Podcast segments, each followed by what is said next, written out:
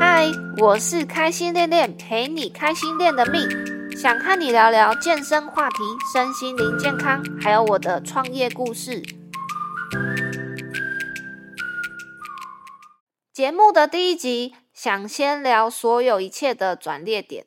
我的二十九岁，人生很奇妙，还以为自己的二十九岁一路顺风顺水。这一年存了一点小钱投资，发展健身兴趣，考到专业证照，准备跨产业换新工作之前，还去玩了一趟冰岛。什么逢久必衰，这根本和我无关吧？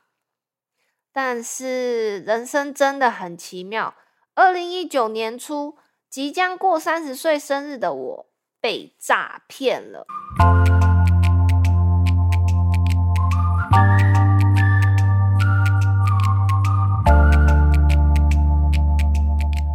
时我遇到了网络诈骗，那时候身上没什么现金，都拿去投资了。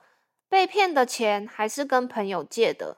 后来朋友催促我还钱。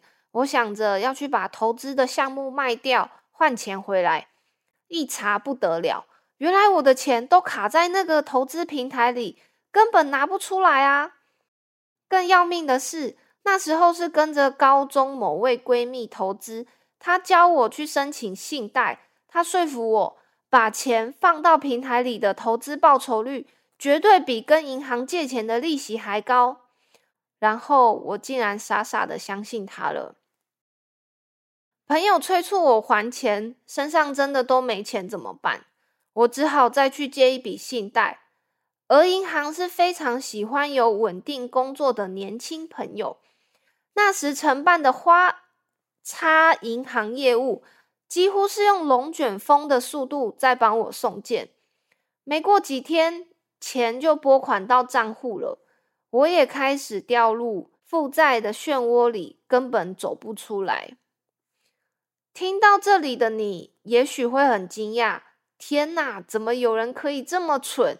没错，那个人就是我。这时的我已经负债六十四万。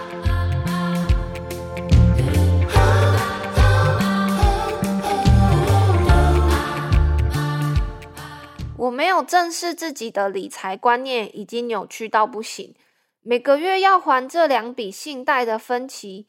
就快把我压垮，没钱买东西就用刷卡的，每个月只缴最低费用，循环利息就在里面一直滚，一直滚，一直滚，就像滚雪球一样，才一下子就滚成一座雪山，即将崩塌。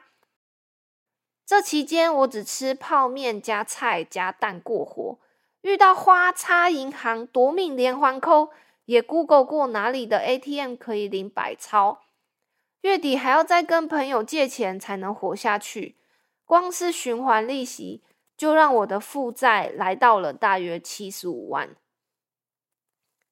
我曾经是一个自尊心很强的人，没有跟任何人说这期间我发生的事，脑中一直有个声音在跟我说：不要再活下去了，反正人活着就得拼命赚钱，活着就会遇到很多痛苦的事。活得这么累干嘛呢？这之类的负面声音会在我的脑袋里盘旋，赶不走。其实到现在有点记不清楚当时的状态，每天都陷在恐惧和羞愧的情绪里，直到最后我哥逼我说出负债的事。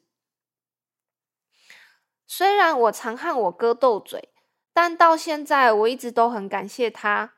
当时很强势的让我接受他的帮助，他先借我一笔钱，让我还清了大部分的债务。我用身兼多职的方式，每个月固定还钱给他。有一份原本的正职薪水，也在公司旗下的健身房拼命的教课赚奖金。其他时间就用云端的方式，在我哥公司里打工，每天工作超过十二个小时。接电话接到快恐慌症，就这样两年内把负债还完了，也存到一小笔钱。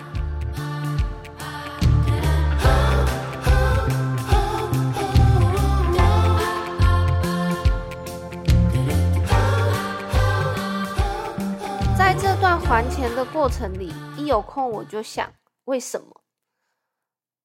为什么这些事会发生在我身上呢？我要怎么做才能在最短时间赚最多钱还完负债？后来我读到一本书，叫做《有钱人和你想的不一样》，在里面我找到了答案。原来金钱是和信念有关。我是在隔代教养的家庭中长大，没有妈妈的照顾陪伴，偏偏我们家的人最爱计较钱。开口闭口三句不离钱，我对钱打从心里讨厌，甚至在潜意识里埋下了如果没有钱，我们家会不会幸福一点这样子的负面想法。之后的几年，我用了很多方法，才慢慢的从我的人生里拔掉这样的信念。我爸教的金钱观只有三句。不要乱花钱，不要贪，不要玩股票，这些不要。对天生反骨的我来说，就像魔咒，叫我不要，我偏要。有钱我就要花掉，贪心的想躺着赚更多，所以听了高中闺蜜的魔鬼谗言，没有犹豫的借了信贷去玩虚拟货币。现在我即将三十四岁。也明白了，这些接二连三发生的事，通通都是我自找的。而金钱就是我这辈子的人生功课之一。如果你问我对那位闺蜜或是网络诈骗的罪犯生不生气，现在的我会跟你说，完全不会。依我之前的金钱观，也一定会掉到其他陷阱里。我选择放掉对他们的情绪，也放过自己。把这段经历视为进入社会后学到的一堂理财课，只不过是价值七十五万的课程，但这堂课彻底导正我对钱的负面信念，断舍离掉不合适的朋友，增加用钱的智慧，能在两年内还完，也让我肯定自己的工作能力。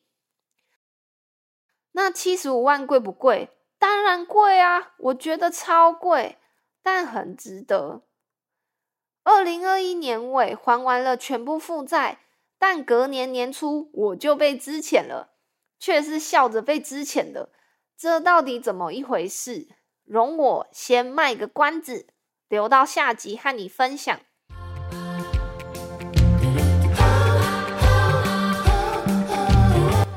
最后。想对二十九岁的我说：“谢谢你撑过来了。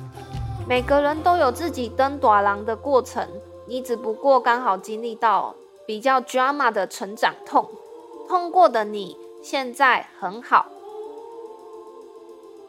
这集的内容就到这里啦。如果你喜欢我的节目，或是有任何建议，能帮我让这个节目更好。都欢迎到脸书的粉丝专业或 IG 留言给我哦，那就下集见啦，拜拜。